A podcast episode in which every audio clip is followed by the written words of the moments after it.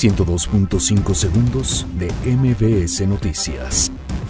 Juez concede suspensión provisional a Emilio Lozoya contra orden de aprehensión. La Fiscalía General de la República revela que investigación contra Lozoya implicaría al Consejo de Administración de Pemex.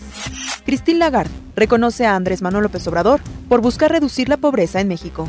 Gobierno federal presenta iniciativa Spotlight para erradicar la violencia contra mujeres.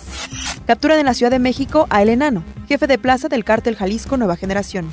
Matan a un policía sobre la autopista México-Querétaro. Robert Mueller renuncia al Departamento de Justicia de Estados Unidos. Huelga de sindicatos contra Mauricio Macri paraliza a Argentina. México pierde 1 por 0 ante Ecuador y queda eliminado del Mundial Sub-20. Real Madrid encabeza la lista de clubes más valiosos del mundo. 102.5 segundos de MBS Noticias.